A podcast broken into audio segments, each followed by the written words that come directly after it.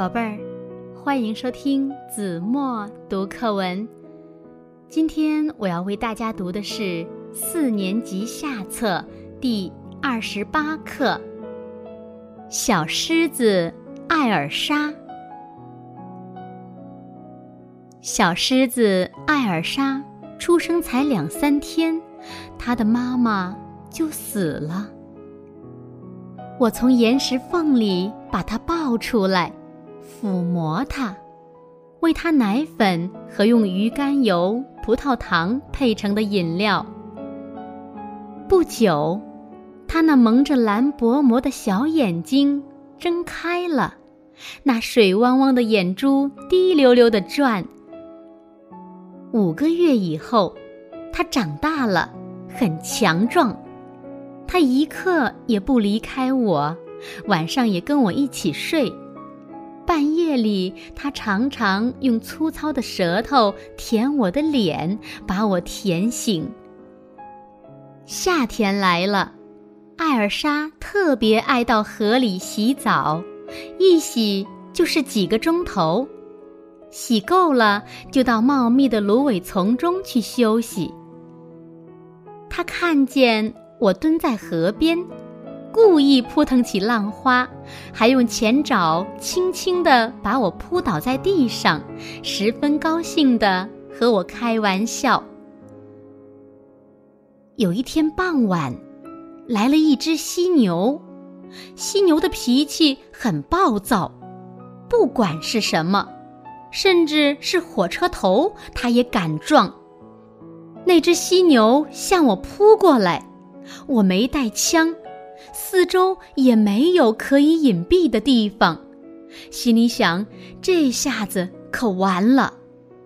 我大声呼喊，艾尔莎从远处跑来，勇敢地和犀牛搏斗。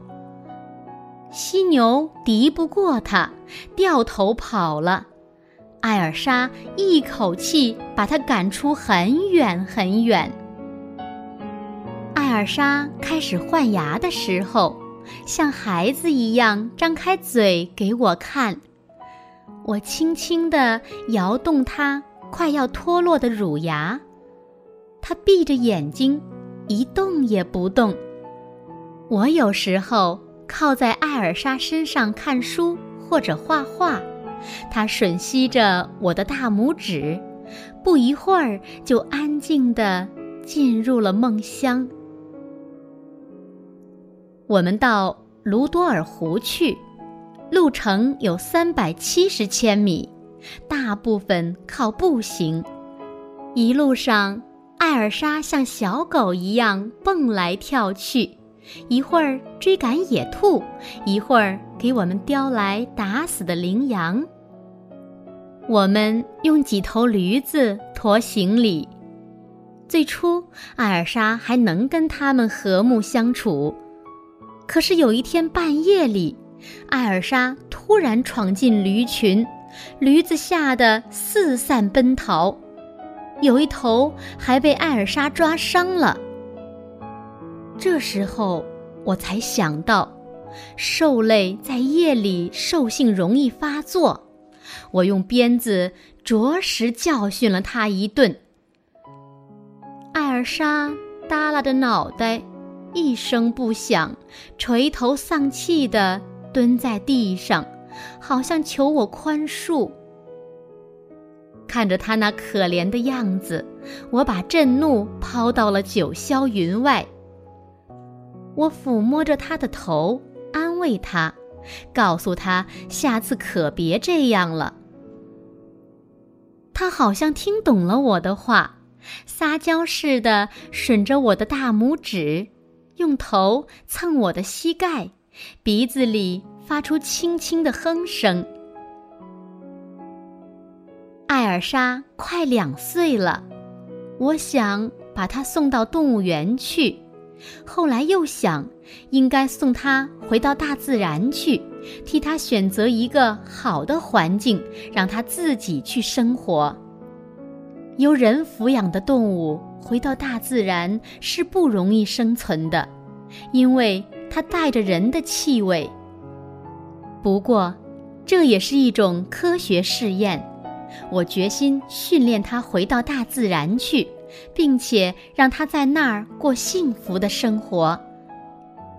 我首先教他学会自己捕获食物。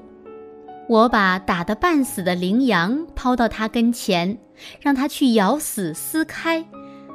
慢慢的，他会自己捕获一些食物了。过了些日子，我把它悄悄地放进猎物丰富的地区，并且悄悄地离开它。有好几次，它都饿着肚子回来了。我又高兴又难过的接待了它，就像我嫁出去的女儿遇到不幸回到家里来一样。过了几天，我又把她送回大自然。她走后，我又十分想念她，特别是在暴风雨的夜晚，我整夜想着她，不知她怎么样了。有一次。他回来了，发着高烧，我一步也不离开他。他总是用两只爪子轻轻地抱着我的脖子入睡。我给他验血、吃药，和他睡在一起。我自己也忘记了我是个人，艾尔莎是只狮子了。他渐渐恢复了健康，我舍不得丢开他。可是又一想，她像出嫁的女儿，总是要回到兽类中去的，我才决心离开她。艾尔莎和我一起生活了三年，最后分别的时候，我感到莫大的痛苦。我搂住她的脖子，吻着她，她好像也觉察到什么似的。用他那光滑的身子一个劲儿蹭我。之后，他恋恋不舍地向森林走去，一次又一次回过头来看我，直到我们互相看不见了为止。就这样，我把艾尔莎交回了大自然。好了，宝贝儿，感谢您收听子墨读课文，我们下期节目再见。